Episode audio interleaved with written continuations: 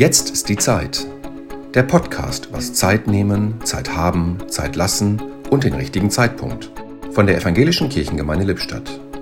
Heute mit Sonja Berger. Manche Menschen kommen ständig zu spät, können sie nicht anders, was die Forschung über Pünktlichkeit weiß.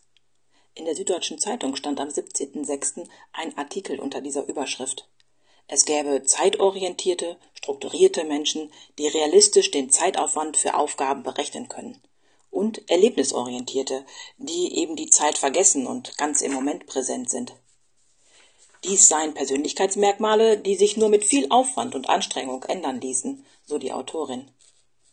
Wer wie ich eher zu der zweiten Kategorie gehört, müsse sich natürlich trotzdem bemühen, den anderen nicht unnötig warten zu lassen, Bescheid sagen, wenn es später wird und sich entschuldigen und erklären, dass man nicht zu spät kommt, um den anderen zu ärgern.